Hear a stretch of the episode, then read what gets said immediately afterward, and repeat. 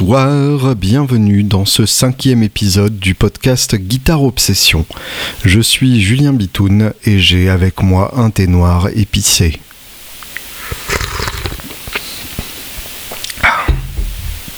Alors avant de commencer les festivités pour euh, cet épisode, je voulais tout d'abord vous présenter mes confuses pour l'absence de podcast la semaine dernière. Voilà, j'ai merdé.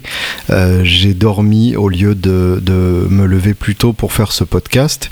Tout simplement puisque entre le lancement de la Bitoon Fuzz et les quelques concerts qui se sont euh, accumulés en, assez peu de temps, j'ai eu assez peu de temps pour, pour respirer dans ma tête. Du coup, plutôt que de faire un truc à, moitié précipité qui ne serait pas du, du niveau digne de cette chaîne, j'ai choisi de sauter une semaine et de me poser un peu et de revenir donc avec ce podcast dans lequel j'ai plein de choses à vous dire. Je vous propose donc sans plus attendre de nous lancer dans les news de la semaine. Et ma guitare est là, voici donc le jingle. C'est les news de la semaine. C'est les news de la semaine. Pour commencer, euh, je voulais euh, d'abord faire un erratum par rapport à l'épisode 3 voilà, on en est déjà à sauter des épisodes dans nos erratums, comme le hein, voilà par exemple, comme me l'a très justement fait remarquer euh, mon ami Benjamin Leloutre, le groupe Ghost ou Ghost BC aux États-Unis, où ils se sont rebaptisés suite à une sombre histoire de propriété du nom. Le groupe Ghost donc est suédois et non pas américain. C'est très con, mais effectivement, quand on écoute bien, on entend vachement le côté à bas dans la production des voix. Autre news, et ça pour le coup c'est purement du matos et ça m'excite plutôt beaucoup, c'est le Transformer API. Alors je m'explique a eu lieu il y a pas très longtemps, je crois euh, deux semaines ou dix jours, le salon AES aux États-Unis, à Los Angeles. C'est un salon qui, déménage chaque année, contrairement au, Winternam euh, qui est toujours à Los Angeles pour le coup, ce qui est euh, d'un certain côté plutôt chouette parce que du coup on, apprend à, retrouver les, mêmes endroits et à se refaire ces, petits tours rituels mais en même temps fut un temps où le NAM bougeait chaque année et moi ça m'aurait bien fait marrer de prendre ça comme excuse pour aller explorer d'autres régions des euh, sus évoqués États-Unis. Bref, je n'étais pas à l'AES, mais euh, grâce au journalisme Internet, il y a toujours les infos qui nous arrivent assez rapidement après le fait. Et donc la grande nouveauté, c'est la marque API que les plus aguerris au studio connaissent euh, parmi vous, que, ou les, que, les plus aguerris au studio parmi vous connaissent. Voilà, euh, remettez les, mots dans le bon ordre et ça fera quasiment une phrase. Euh, c'est une marque qui est avant tout connue pour ses consoles, ses préamplis, ses EQ et ses compresseurs. c'est notamment une marque qui, a fait énormément de bruit avec avec sa belle console 16 pistes, la 1608, qui rend quasiment accessible le son des très grosses consoles de studio. Euh, on n'est que à 50 000 balles la, console 16 pistes et euh, bah, par rapport à ce que peuvent proposer des, géants comme, comme Niveau SSL en face, pour des produits équivalents, c'est plutôt sympa. Et accessoirement, API propose un, vrai troisième son par rapport à, ces deux géants-là, un, son plus punchy, plus, euh, plus dedans. Donc euh, toujours intéressant évidemment. Et là euh, API nous intéresse à ce AES, donc API à l'AES, ça commence à faire beaucoup d'initiales dans tous les sens, c'est qu'ils viennent de présenter le Transformer. Alors je n'ai pas la crève, c'est juste qu'ils ont mis un Z à la place du S, sinon ça serait appelé Transformer comme les jouets pour enfants. Et du coup personne n'aurait pris cette pédale au sérieux, surtout qu'à 600 balles, vaut mieux qu'elle soit un peu sérieuse. Donc c'est une première incartade de euh, API dans le domaine de la pédale pour guitare. Et euh, bah, ils ont fait ce qu'ils savent faire. Et en ça, on ne peut que les applaudir, puisque si jamais euh, ils s'étaient ramenés avec un chorus ou une fuzz, on y aurait très moyennement cru, vu leur manque d'expérience dans le domaine. Là, pour le coup, ils ont fait du API. Euh, c'est une double pédale avec compresseur et EQ, les deux étant foot switchables indépendamment. Et là où c'est très chouette, c'est que d'une part, ils ont gardé les petits boutons typiques des, des appareils de la marque, qui sont des boutons euh, qui, carrément déclenchent un, orgasme visuel pour euh, n'importe quel ingénieur du son. C'est-à-dire que quand on voit ces boutons, on se dit immédiatement ah ouais ça sonne. Et euh, bah, en général c'est le cas. Et surtout ils ont appris des guitaristes, c'est-à-dire que un guitariste ne réfléchit pas forcément de la même manière qu'un ingé son. Et en général un guitariste est plutôt boutonophobe alors que un, un ingénieur du son est plutôt boutonophile. Donc là, plutôt que de multiplier les machins à tourner, ils ont tenté de simplifier le plus possible les réglages du transformer. Donc on a le niveau d'entrée, le niveau de sortie. Ça, c'est plutôt chouette d'avoir les deux. Du coup, on peut, jouer entre les deux pour clipper, euh, booster. Visiblement 30 décibels de gain, ce qui est assez colossal. Et euh, la section EQ, donc, c'est une 3 bandes, toute simple. Il n'y a pas de, Q, il n'y a pas de, de bande réglable, etc. Euh, même si, visiblement, d'après la, la, petite icône, la dernière bande, qui serait donc les aigus, a bien l'air d'être un shelf. Mais ça, pour le coup, faudrait il faudrait avoir la bébête entre les mains pour confirmer. Euh, un shelf, c'est-à-dire qui, euh, abaisse euh, un, grand ensemble de, fréquences de manière assez douce. genre pour, calmer tous les aigus plutôt que de creuser dans les aigus à une fréquence bien précise. Et le compresseur, là, ils ont carrément pensé au guitariste puisque c'est un compresseur à 6 pré-réglages. Donc pas d'attaque, pas de release. Euh, on en parlait d'ailleurs avec, euh, avec Alexandre de, de Anna Sands euh, pendant le, dernier épisode.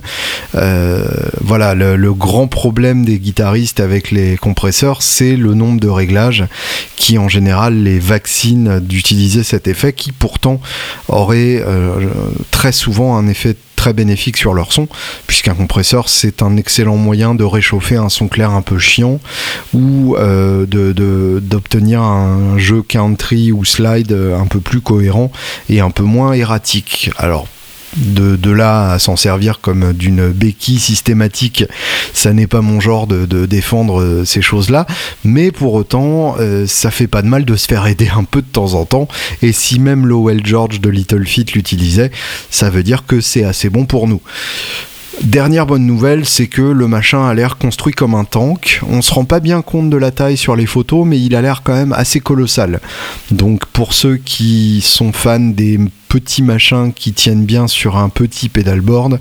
Là, pour le coup, ce sera pas forcément pour vous, mais en même temps, je pense que euh, à l'intérieur, il y a du sérieux circuit, donc je suis pas convaincu qu'ils auraient été capables de le mettre dans moins d'espace que ça. Et euh, la grosse bonne nouvelle, c'est que l'alimentation est en 18 volts. Autant dire qu'ils n'ont pas dû faire tant de compromis que ça sur la qualité des transformateurs. Donc j'ai bien hâte de me brancher là-dessus et de voir l'effet que ça fait sur mon son. Autre nouvelle, là pour le coup on parle de musique c'est le Desert Trip Festival qui fait beaucoup parler de lui dans les magazines euh, américains. Le Desert Trip Festival, donc, c'est euh, cette version pour vieux de Coachella. Coachella, donc le, fameux festival californien euh, qui a vu notamment cette année la, reformation des Guns avec Angus Young star sur, sur deux titres, ce qui est un truc plutôt historique, hein, on peut le dire. Et Coachella n'est pas, n'est pas avare d'affiches historiques comme ça même si euh, à, 500 balles le, ticket, on peut s'attendre à quelque chose d'historique.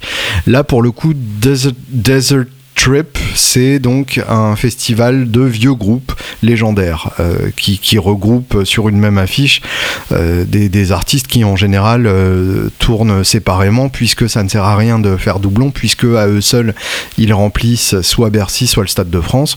Donc c'est assez chouette de, les voir côte à côte. la première nuit c'était les Stones et Dylan. La deuxième nuit, c'est McCartney et Neil Young. Vous remarquerez d'ailleurs comme ils mettent ensemble un groupe britannique et un groupe américain pour chaque nuit, histoire de ne pas avoir une nuit britannique et une nuit américaine, et puis surtout histoire de diluer un peu les groupes qui ramènent le plus de monde. Évidemment, les Stones ramènent beaucoup plus de monde que Dylan, surtout que Dylan n'arrête pas de tourner tout le temps, donc voir Dylan, c'est pas forcément comme voir une aurore boréale en Californie du Sud. Et, euh, et, McCartney, pour le coup, remplit plus de stades que Neil Young.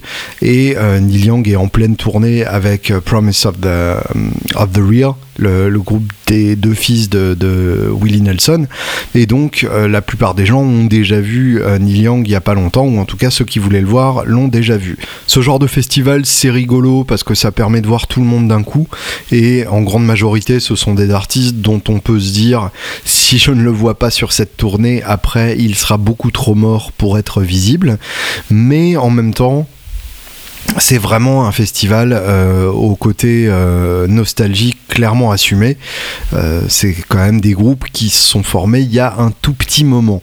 Donc il y a, un côté un peu, un peu dommage dans le fait de ne pas mélanger ces groupes-là avec des groupes plus récents, ce qui permettrait de, faire découvrir les groupes plus récents ou éventuellement donnerait lieu à des jams intéressants entre, entre générations. Alors là, ça s'est mélangé quand même la deuxième nuit puisque Neil Young est venu euh, chanter avec McCartney sur euh, A Day in the Life et sur Why Don't We Do It on the Road, Why Don't We Do It in the Road, pardon, euh, qui est donc un, titre du, double blanc que McCartney n'avait jamais joué sur scène et pour cause c'est une grosse blague. Mais Neil Young donc la, rejoint là-dessus, plutôt, ce qui est plutôt très bon esprit et plutôt chouette.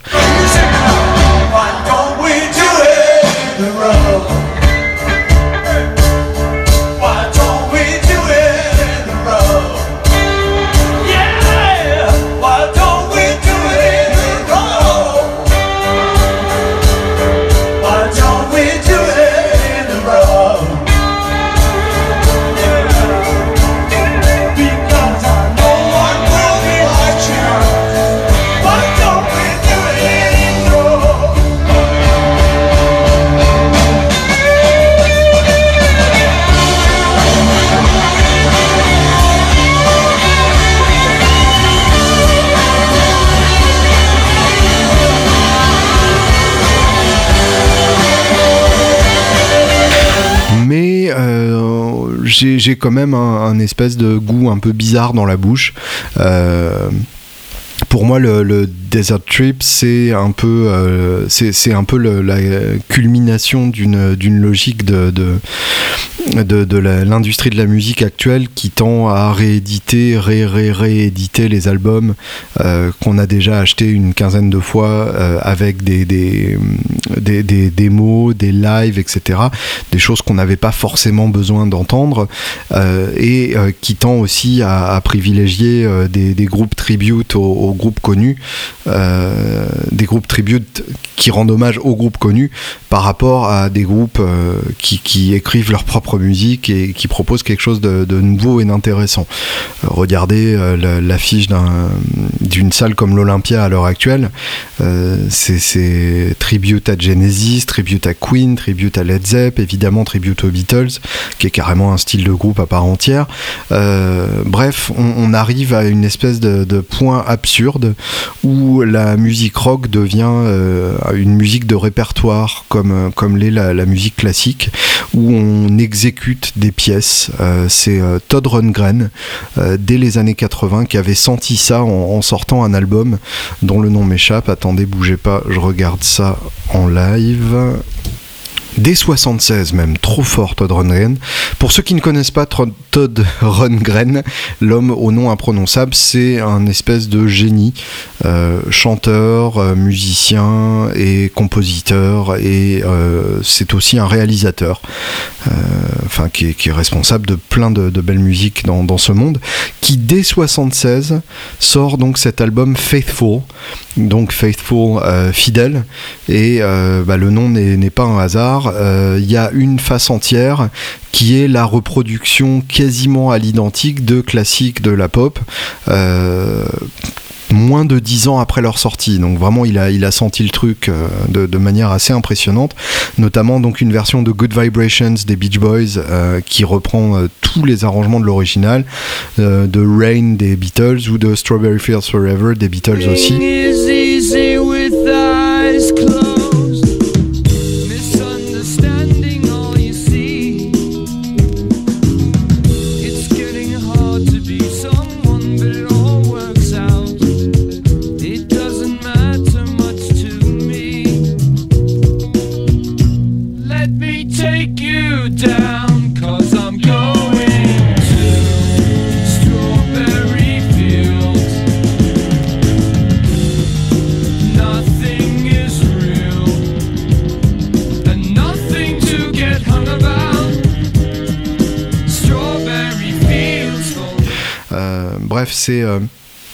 C'est un album qui, euh, au-delà de, l'anecdote sympathique, avait pressenti quelque chose et c'est exactement ce qui est en train de se passer dans le, dans le music business actuel.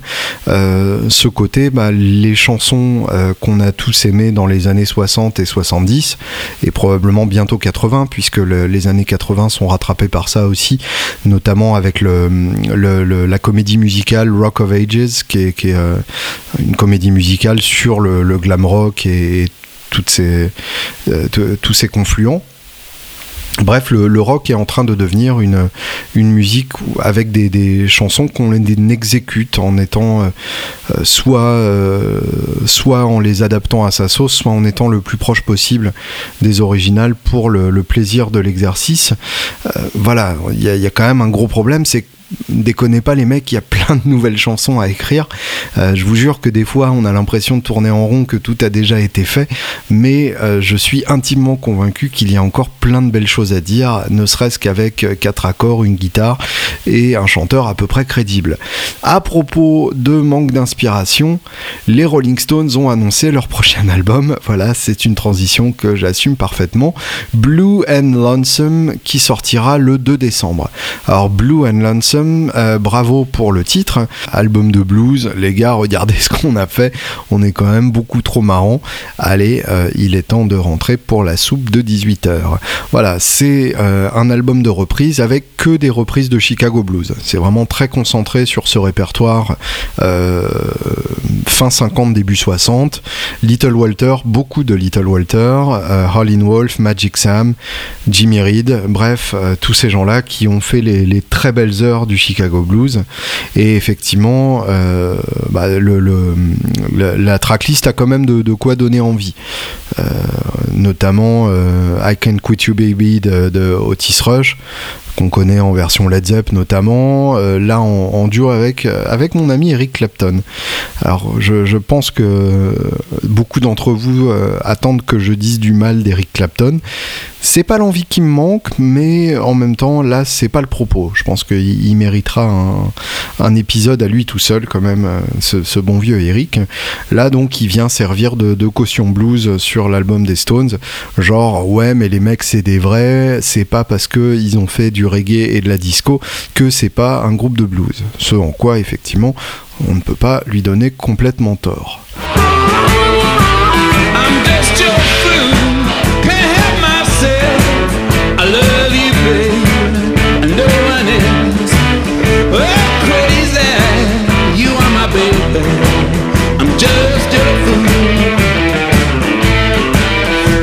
Bref, assez de venin comme ça je voulais passer au matos de la semaine.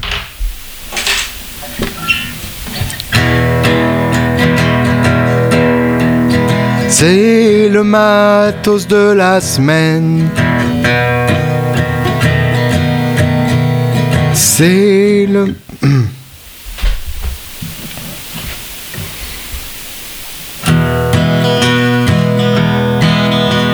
matos de la semaine matos de la semaine. C'est le matos de la semaine.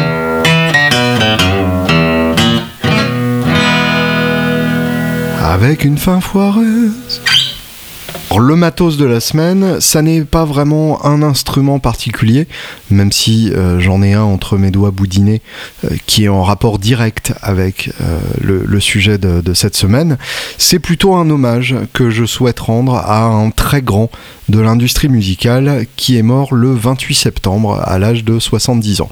Alors le 28 septembre, ça fait un petit moment pour ceux d'entre vous qui sont dans une temporalité épileptique façon vidéo de chat sur YouTube, mais il est encore temps de rendre hommage à un homme qui s'appelle Dan Smith. Smith comme Smith de chez Smith en face. Euh, Dan Smith donc qui est un des grands architectes de Fender tel qu'on le connaît à l'heure actuelle. Alors vous ne connaissez peut-être pas Dan Smith, son nom ne vous dit peut-être que vaguement quelque chose, peut-être associé à certaines strates qu'on surnomme les strates Dan Smith, mais c'est un homme qui a fait énormément pour Fender. Alors Dan Smith euh, a commencé euh, en tout cas sa carrière précédente à Fender c'était chez Yamaha. Euh, et, chez Yamaha, donc, il a commencé à développer des partenariats avec les artistes, euh, notamment à l'époque euh, David Lindley, le, le, slider fou comparse de, de Ray Cooder, notamment John Denver et James Taylor, enfin tout ce que, tout ce que l'Amérique de l'époque comptait de, grands guitaristes folk et de grands singer-songwriters façon Laurel Canyon. Et donc en 1981, Dan Smith a été embauché avec Bill Schultz, qui est devenu donc le, CEO. Bill Schultz qui a, largement aussi euh, reconstruit euh, Fender et qui venait lui aussi d'Yamaha. Donc les deux étaient vraiment euh, indissociables du travail qui a été réalisé par, Fender à cette époque. Et donc à l'époque, Fender appartenait encore à CBS. Donc depuis 1965, je vous le rappelle, le, rappel, le, le rachat par CBS. Euh, le rachat par CBS qui a donc donné euh, les malheurs qu'on sait, c'est-à-dire bon évidemment des modifications euh, qui ne sont pas toujours heureuses, comme le manche en trois points et le boulet road. Alors ce ne seront pas forcément des mauvaises choses, c'est juste que ça aurait pu être beaucoup mieux fait. C'est-à-dire que l'idée d'un manche en trois points en soi, c'est pas dramatique. le problème, c'est juste que c'était très mal réalisé à l'époque euh, les luthiers de Fender euh, dans les années 70 n'en avaient plus grand chose à faire et du coup faisaient des guitares comme d'autres fabriquent des cuvettes de chiottes, c'est-à-dire rapidement et en se disant que de toute façon ça finira toujours avec plein de merde dessus. Voilà, je ne sais pas vraiment où j'allais avec cette image, mais j'ai choisi de la chevaucher jusqu'au bout comme un Mustang fou qui se cabre quand on lui monte sur le dos. Dan Smith, donc, euh, quand il est arrivé chez Fender en 1981, a décidé de remettre un peu d'ordre dans tout ce bordel et s'est attaqué immédiatement à euh, la guitare de chez Fender, bien évidemment, la Stratocaster. Donc dès 81, la Stratocaster change de visage et ce grâce à Dan Smith, exit la grosse tête qu'on associe donc aux heures les plus sombres de Fender, qu'on associe aussi à Hendrix, donc c'est difficile de, lui jeter complètement la pierre. Euh, à, cette bonne strat à grosse tête, qui a malgré tout un, look euh, que je trouve hyper sympa. Mais bref, euh, exit donc la grosse tête, exit euh, le boulet de truss road, donc le réglage de truss road avec la, petite, euh, le petit bout de métal protubérant sur la tête, exit le manche en 3 points, retour du 4 points, retour de la petite tête, alors qui à l'époque avait une gueule un peu un peu un peu un, peu improbable, puisque il n'avait pas encore bien le, le et puis surtout ils ont gardé le gros logo. Donc gros logo sur petite tête, ça fait un peu genre euh, on s'en fout, il y aura de la place. En fait, euh, bon c'est un peu euh, c'est un peu awkward comme comme guitare, mais en même temps c'est vraiment le, symbole de cette de passation de pouvoir et de ce retour à des valeurs beaucoup plus proches de, de ce que Fender représentait pour les amateurs de vintage, puisque le, le, vintage commençait déjà à pointer le bout de son nez à l'époque, tout simplement sous l'impulsion de Fender qui ne faisait plus correctement son boulot. Donc c'est Dan Smith Stratocaster, c'était les standards de l'époque, mais Dan Smith a véritablement laissé sa trace dans la, gamme actuelle de Fender, puisque c'est lui qui a eu l'idée pour plusieurs séries qui sont devenues des, références colossales. C'est lui qui a lancé l'American Standard, donc autant vous dire la guitare la plus, euh, la plus populaire et, la plus emblématique de, de, de, chez Fender, cette série où en gros on considère que ça n'est pas une réédition de vintage, ça n'est pas non plus euh, une strat euh, hot rodée façon élite avec plein d'options à la con partout, c'est une strat parfaitement honnête avec tout ce qui est de bon dans une strat traditionnelle et tout ce qui est de bon dans une strat hot rod en tentant une espèce de, de moyenne entre ces deux-là pour arriver à une strat parfaitement bah, standard, comme son nom l'indique, et fabriqué aux États-Unis, comme son nom l'indique aussi. Donc en plus de la série American Standard, on doit aussi à Dan Smith la Strat Plus. Alors la Strat Plus, euh, dont certains d'entre vous n'hésiteront pas à se moquer, j'en entends déjà qui ricanent au fond.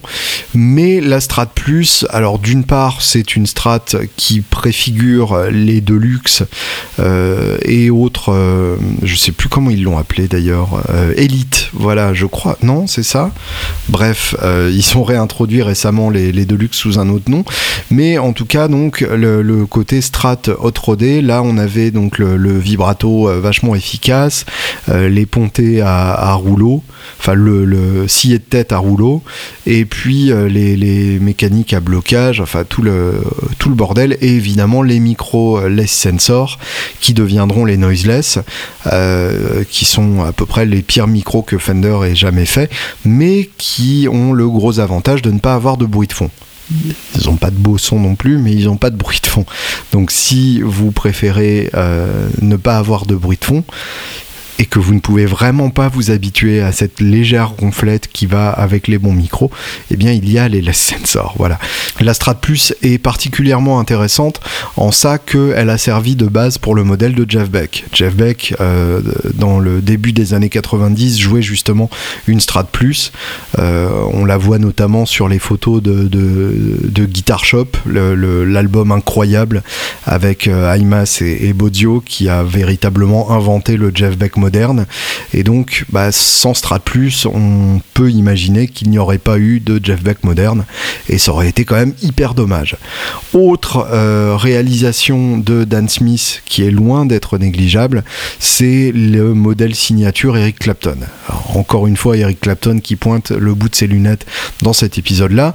Euh, Dan Smith donc avait déjà, comme je vous le disais tout à l'heure, à l'époque de Yamaha, euh, instauré des très bonnes relations avec les artistes et euh, chez Fender, donc, il a euh, instauré l'idée de modèle signature, ce qui à l'époque n'était pas si répandu que ça. Gibson l'avait déjà fait euh, dans les années 30 avec Nick Lucas et dans les années 50 évidemment avec Les Paul. Et après, donc, avec d'autres modèles moins vus, comme la, la Birdland par exemple. Mais jusque-là, Fender était resté très loin de cette idée de modèle signature. Et d'ailleurs, même les, endorsements artistes n'étaient pas forcément euh, pléthoriques et, exposés à cette époque-là. Et c'est donc Dan Smith qui a propulsé Fender euh, dans, la course à l'armement euh, artistique et qui a donc sorti dès le début les, les très gros flingues avec Ingrid Malmsteen dont on peut penser ce qu'on veut, mais qui est quand même un guitariste absolument flamboyant.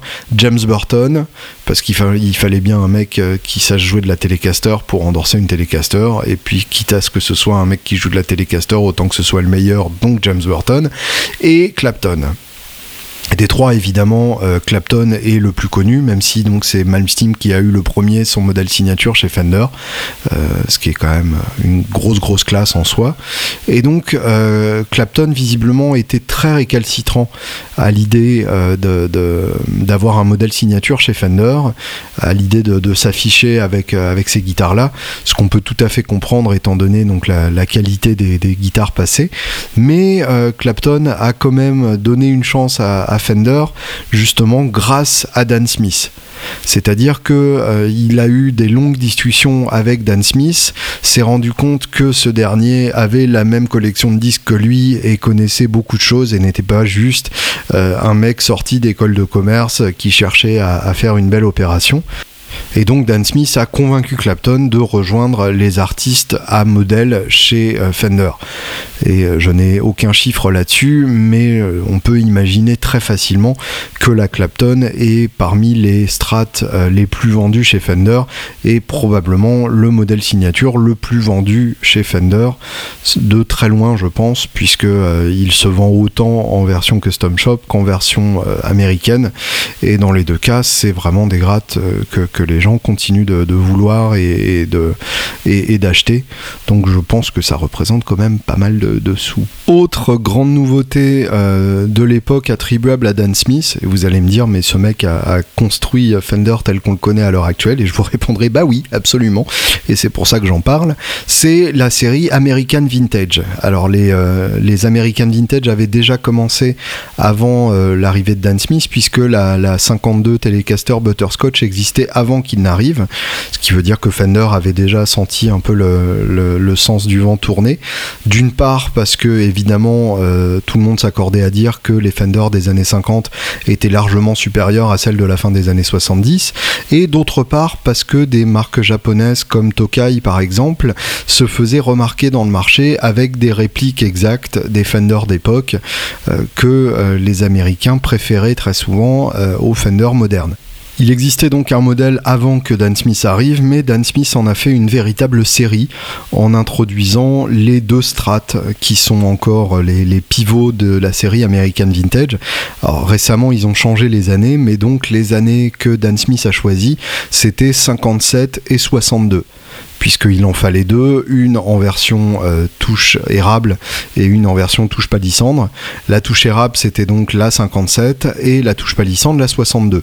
Ce qui est très rigolo en fait c'est que quand on lit euh, le bouquin euh, The Stratocaster Chronicles de, de, Tom Wheeler, on apprend via une interview avec Dan Smith qu'en fait Dan Smith pour le modèle 62 a choisi une guitare qui était un hybride avec un manche de 60 et un corps de 61 donc qui n'a rien à voir avec, euh, l'année 62.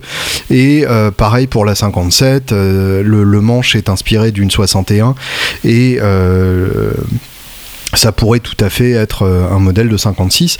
Euh, c'est-à-dire que, en d'autres termes, Dan Smith avoue euh, avoir choisi avant tout 57 et 62 parce que c'était des belles années et des années associées à, des souvenirs positifs pour la plupart des, Américains et des, bons millésimes pour les voitures aussi. Donc le, lien était, était facile à faire et surtout c'était des années qui résonnaient de, de, manière, de manière chouette à ses oreilles, notamment 57 avec le, fameux 7, donc le chiffre ultra symbolique euh, qu'il a choisi et qu'il a préféré à 56 ou 58, qui étaient pourtant des années euh, et des millésimes tout à fait respectables.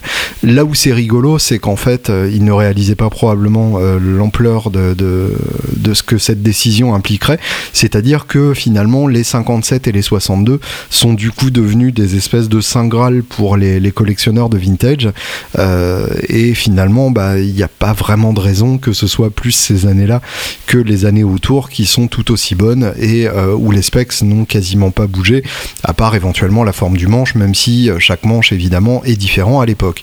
Mais bref, donc euh, Dan Smith a a commencé ce mouvement euh, de Fender de, s'intéresser à ce qu'il faisait avant et de proposer donc euh, en gros euh, trois types de guitares dans, la gamme américaine. Et on garde toujours cette, répartition en, trois gammes à l'heure actuelle avec donc les American Standard qui sont donc les standards comme je vous l'expliquais tout à l'heure les Deluxe ou Elite ou Plus qui sont la version hot rodée euh, pour un jeu plus moderne et un son plus moderne, et les American Vintage qui sont la version plus vieillotte et euh, la reproduction euh, des, des, modèles d'époque. Donc on a, euh, on a vraiment euh, cet aspect euh, en, trois parties de, la gamme Fender que l'on doit en grande partie à, Dan Smith. Dernière chose, et ça, ça me concerne encore plus directement, c'est Dan Smith qui, en 1987, a dirigé l'ouverture du Custom Shop Fender.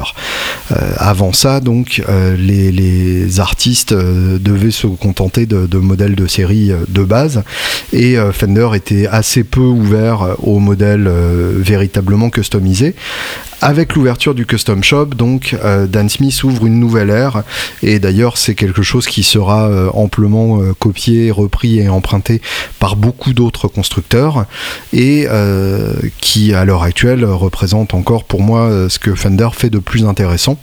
C'est bien pour ça d'ailleurs que j'ai ma custom shop, mon Esquire 59, je, la regarde là du coin de l'œil depuis, depuis une bonne dizaine d'années. Et que euh, j'ai choisi de, vendre énormément de, custom shop Fender au, au showroom ou de luxe. Euh, tout simplement parce que ça me paraît être ce que Fender a présenté de mieux bah, quasiment depuis leur création, puisqu'il y a une, constance de production qui n'est pas du tout ce qu'elle était dans les années 50 et 60, euh, malgré la différence de prix, encore une fois. Donc le, Custom Shop, à l'origine conçu comme une manière de, proposer des modèles sur mesure pour les artistes endorsés, euh, les, premiers euh, à recevoir des, Custom Shops étaient, étaient des, artistes qui cherchaient des choses bien précises et qui ensuite est devenu un moyen de pousser la production Fender vers le haut ou plutôt de la tirer d'ailleurs. Hein. Pousser vers le haut, c'est euh, plus compliqué. Ça dépend, cela dit, de, votre position. Hein. Je, vous laisse imaginer comment ça pourrait marcher de pousser quelque chose vers le haut. Bref, euh, Dan Smith a, d'ailleurs euh, reconnu qu'il se servait aussi du custom shop comme une manière de montrer au reste de l'usine qu'on pouvait tout à fait faire des guitares absolument excellentes dans l'usine Fender et du coup de, tenter de, de leur montrer qu'ils étaient capables de faire des bonnes guitare malgré tout ce qu'ils avaient fait pendant les 15 euh, années précédentes. Voilà, merci Dan Smith. Et euh, je, tenais donc à lui rendre cet hommage puisque euh, j'ai un peu l'impression que la nouvelle est passée complètement inaperçue dans le paysage guitaristique. Et donc c'est quand même dommage parce que il faut reconnaître que certaines personnes, même si ce ne sont pas des musiciens, ou en tout cas même si ce ne sont pas que des musiciens, ont eu un rôle colossal dans les instruments que nous avons entre les mains. Je vais maintenant passer à l'album de la semaine, Jingle. C'est l'album de la semaine. L'album de la semaine. L'album de la semaine. Wouh Merci, bravo, c'est beau. L'album de, la semaine, qui est un album dont je vous avais déjà parlé dans le tout premier épisode, mais sur lequel je souhaite revenir, puisque, ou le deuxième épisode d'ailleurs, je, ne les ai pas réécoutés, mais c'est euh, à vous d'aller chercher ça. L'album de la semaine qui est Acoustic Recordings de Jack White. Et oui, il fallait bien que je vous reparle de Jack White, mon amour impossible, ma douleur secrète, cet homme qui, à lui tout seul, a revitalisé le rock et le blues à l'aube de l'an 2000, qui a écrit le Smoke on the Water de la décennie 2000 avec Seven Nation Army, qui a rendu les Silvertone, et les Airlines cool, et qui récemment a montré qu'il faisait absolument ce qu'il voulait avec ses cheveux, en montant lui-même sa maison de disques, Third Man Records, qui à la fois une maison de disques, un magasin de disques, une salle de concert, une euh, euh, usine de pressage de vinyle et un studio euh, bien sous tout rapport. Bref, un, truc, un vrai rêve de guitariste et qui à chaque fois qu'il fait un projet le rend intéressant. Le principe de Acoustic Recordings, c'est que c'est un double album, donc il y a quand même 26 titres, euh, c'est assez fat, et euh, ces Acoustic Recordings sont à la fois euh, un best-of rétrospective et un truc avec plein de cadeaux pour les fans. C'est présenté de manière chronologique, donc on commence en 98 avec Sugar Never Tasted So Good des White Stripes. là pour le coup, c'est la version originale, tout simplement, euh, euh, c'est la critique que je pourrais formuler à, l'égard des acoustic recordings, c'est que on retrouve beaucoup de titres qu'on trouvait déjà euh, sur les albums. Alors pour certains, ils sont remixés ou c'est des prises alternatives, donc là c'est vraiment super chouette parce qu'on se roule dedans. Pour d'autres, c'est les versions originales Donc là, l'intérêt ne saute pas forcément aux yeux, mais en même temps, quand on réécoute le tout, on se rend compte que euh, White a dû énormément bosser sur la tracklist, puisque ça se suit de manière hyper logique et ça crée une véritable, euh, une véritable histoire, une trame narrative à travers ces, différentes chansons, et ça permet aussi de, de, faire plus attention à des chansons qui auraient pu passer inaperçues sur les albums originaux. Je pense à You've Got Her in Your Pocket qui était sur Elephant, euh, qui est un peu, un, un peu coincé euh, entre plein de titres euh, baston sur cet album incroyable et qui mérite amplement d'être euh, d'être réécouté pour lui ou White Moon et As Ugly As I Seem qui étaient des, des titres des, des albums plus tard des, des White Stripes donc Get Behind Me Satan qui est pas forcément un album qu'on retient pour ces titres là étant donné qu'il y a Blue Orchid dessus par exemple qui a été le, le single. Et du coup ça fait du bien de, de le redécouvrir et de, de, faire plus attention à eux à travers cet album. Creature come, creature, creature, my own double feature as I'm warming the bleachers at home.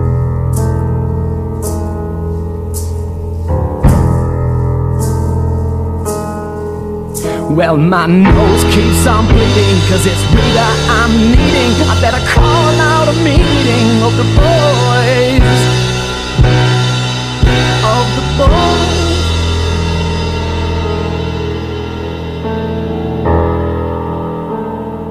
pour le coup, euh, Love Interruption et On and On and On, euh, qui était sur euh, sur Blunderbuss, le, premier album acoustique de, le premier album solo pardon de, de Jack White. Ça, on aurait bien aimé quand même une version au moins remixée, parce que pour le coup, l'album est sorti il y a pas si longtemps que ça, ça date de 2012, donc on les a encore fraîchement dans la tête. Bon, trêve de ronchonnerie, il y a quand même des merveilles absolues dans, ce double album et c'est une facette qu'on connaît moins bien de, White et euh, qui mérite amplement d'être explorée, qui a déjà quand même été pas mal explorée avec ses, albums solo, euh, les, deux qui sont sortis euh, récemment. Euh, Blunderbuss et Lazaretto, mais en même temps, euh, c'est une facette qu'on n'explore jamais assez.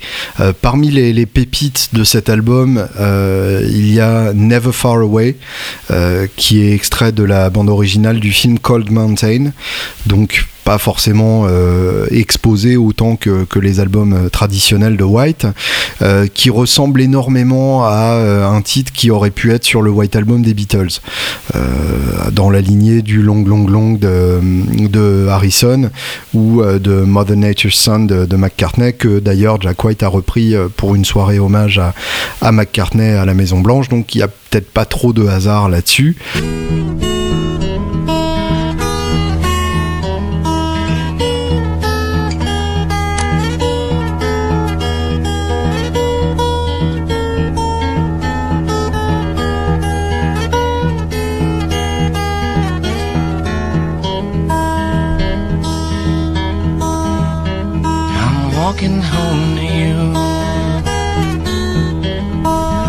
Walking home to you. I'm talking through my wounds that are bleeding out for you. Talking through my wounds, walking home to you. ou City Lights, qui est euh, le seul titre vraiment complètement inédit de, l'album, euh, qui est un, titre qui avait été enregistré pendant les sessions de Get Behind Me Satan euh, et qui n'a pas été retenu. Je sais pas pourquoi, parce que vraiment c'est un putain de titre, qui est un espèce de, trésor modal avec un seul accord, avec une mélodie qui se balade autour de cet accord, qui fait un peu délire indianisant encore une fois à la Beatles, mais euh, avec euh, un petit truc en plus. Enfin, vraiment très très chouette.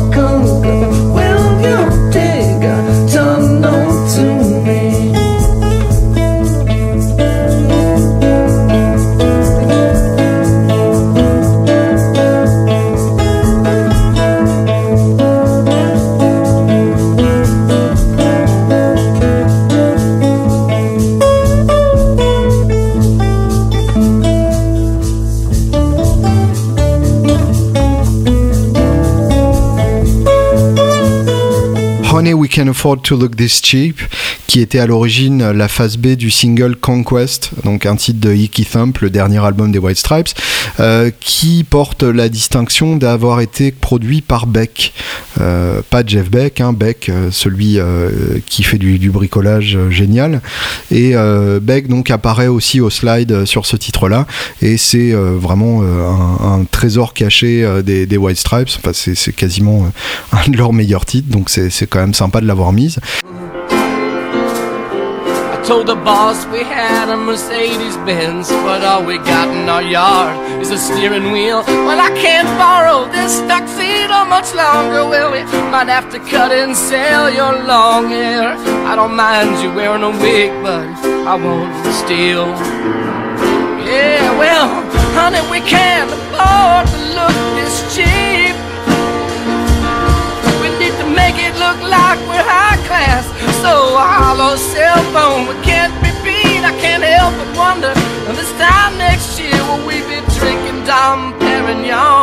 Euh, Love is the Truth, euh, encore un, trésor.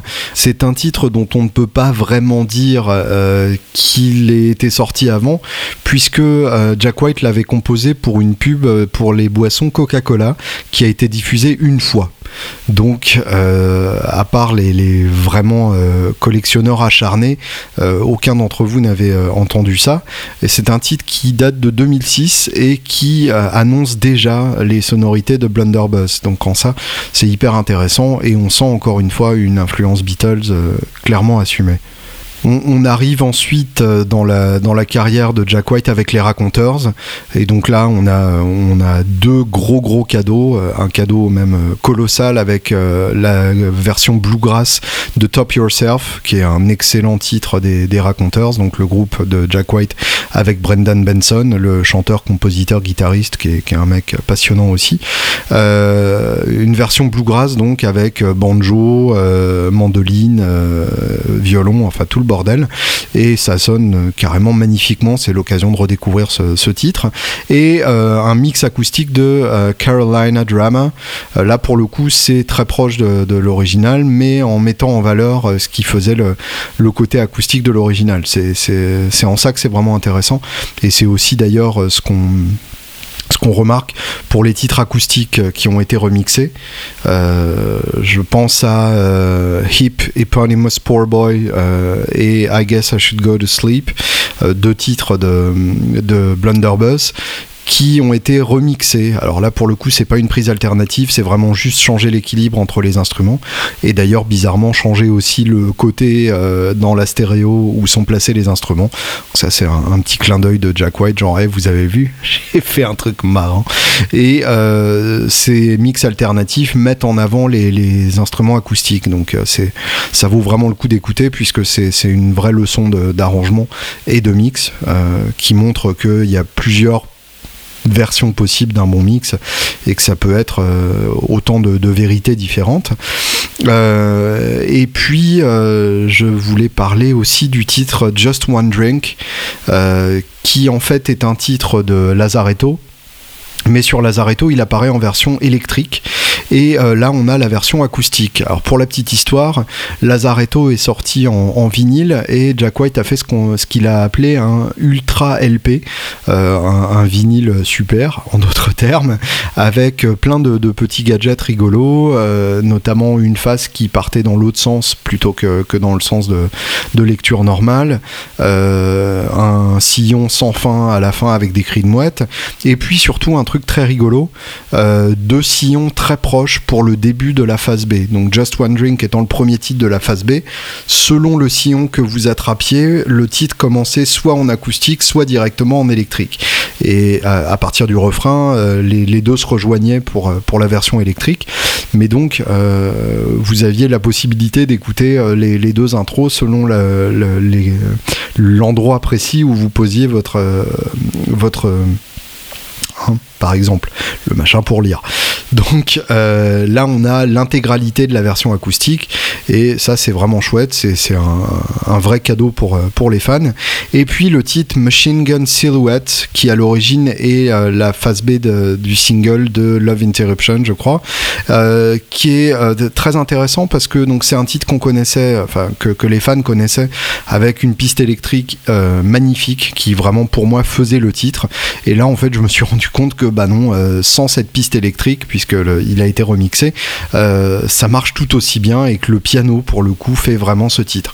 Euh, d'ailleurs, euh, si on réécoute l'original juste après la, version de Acoustic Recordings, on se rend compte que pour ce nouvel album, Jack White a très légèrement ralenti Machine Gun Silhouette version acoustique.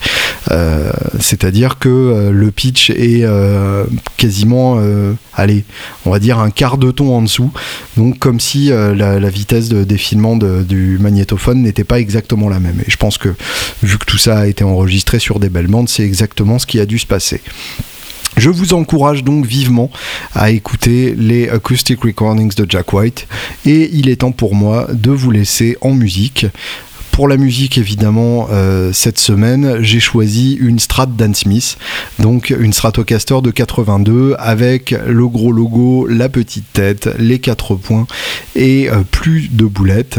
Et bah, juste parce que je peux, je vais brancher ça sur un magnatone euh, panoramique stéréo 210.